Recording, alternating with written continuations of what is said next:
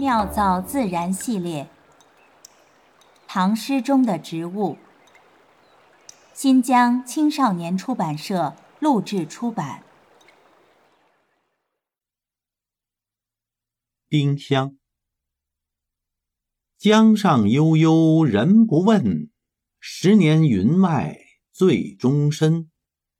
殷勤解却丁香结，纵放繁枝散淡春。作者：陆龟蒙。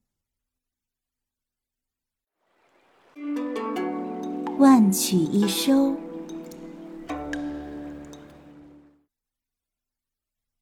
花卉很早就进入了诗人的视野，并成为表述心境、抒发情感的常用意象。奇怪的是，丁香在诗句中出现时间比其他花草晚得多。其实，早在三国时期，曹操就给诸葛亮。送过五斤鸡舌香，鸡舌香正是丁香的别称。传五周时期，宋之问上朝，口含鸡舌香，以期奏事对答时口气芬芳，不致因口臭熏着女皇。将丁香以审美意象入诗，应自杜甫始。他说：“丁香体柔弱。”乱结枝犹电，身栽小斋后，树尽幽人战。丁香将战未战之时，寒土如瓶，香馥味浓，惹人爱怜。唐朝诗人将之呼为“丁香结”。李商隐曾说：“芭蕉不展丁香结。”韦庄也写过。丁香空结结同心，来悼念自己的爱妾。最为人津津乐道的是陆龟蒙的“殷勤解却丁香结，纵放繁枝散淡春”。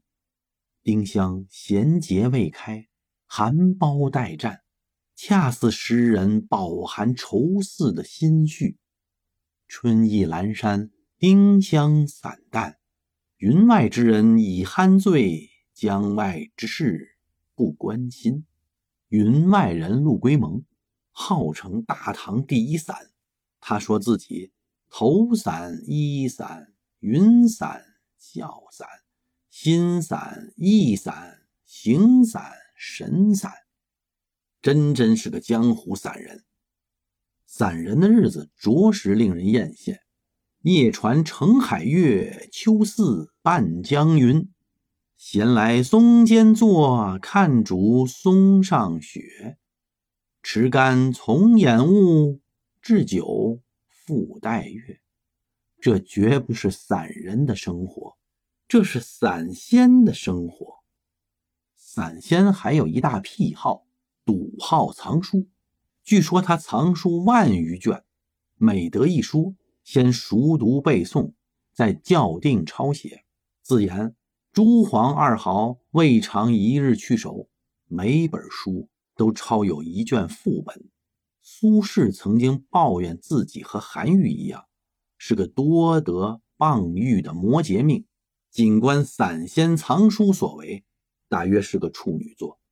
归蒙自述：先生苦饥，后人不解详情。竟探他家贫，真是大谬了。陆先生所谓的苦饥，大约是以祖上相比。归蒙元祖陆洪，官至东汉光武帝尚书令；七世祖陆元芳，武后时期任宰相。杜甫祖父杜审言曾与之作诗唱和。六世祖陆象先，官至太子少保。与贺知章为从兄弟，相交亲厚。到了归蒙一代，家道中落，异于房产多处，田地四百余亩，耕牛十头，庸仆若干，足可支撑他渔樵耕读、酒茶诗书的云外生活了。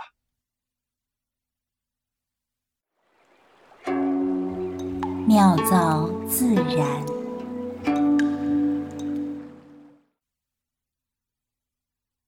丁香是木犀科丁香属的落叶灌木或者小乔木，又称紫丁香、欧丁香、洋丁香，原产于中国的华北地区，已经有一千多年的栽培历史了。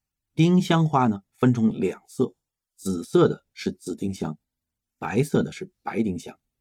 白丁香是紫丁香的变种。丁香花朵纤小，花筒稍长，花未开时，它的花蕾密布在枝头，成为丁香结。即使完全绽放的时候呢，也给人那种没有盛开的感觉。从唐代开始啊，诗人就经常以丁香花含苞不放来比喻夫妻、情人或者友人之间的愁思。本诗的作者陆龟蒙是唐代的苏州人。信奉道教，他是中国历史上著名的农学家，著有多部涉及生态学的专著，比如针对田鼠防治，他提到了驱赶和生物防治两种办法。这部著作叫《祭稻鼠》，就是稻田的稻。还有呢，关于古代柑橘害虫生物防治，度化，就是流水不腐，户枢不蠹那个字，度化。还有呢，关于保护利用渔业资源的。南靖渔父，还有一本叫《秦报》，是他观察浮浮呢，就是浮水的浮，游水那个，其实是野鸭子的意思。还有呢，鸥，这个鸥呢，其实就是海鸥的意思啊。在古文里边呢，念一，就是说他观察了浮和一野鸭子和海鸥对稻粮的危害以后，提出了网捕和药杀的防治办法。陆龟蒙最著名的作品啊。是记录晚唐末期江南地区农具的专著《耒耜经》。耒耜这两个字呢比较难写啊，它其实是个专用字，几乎不用在别的地方。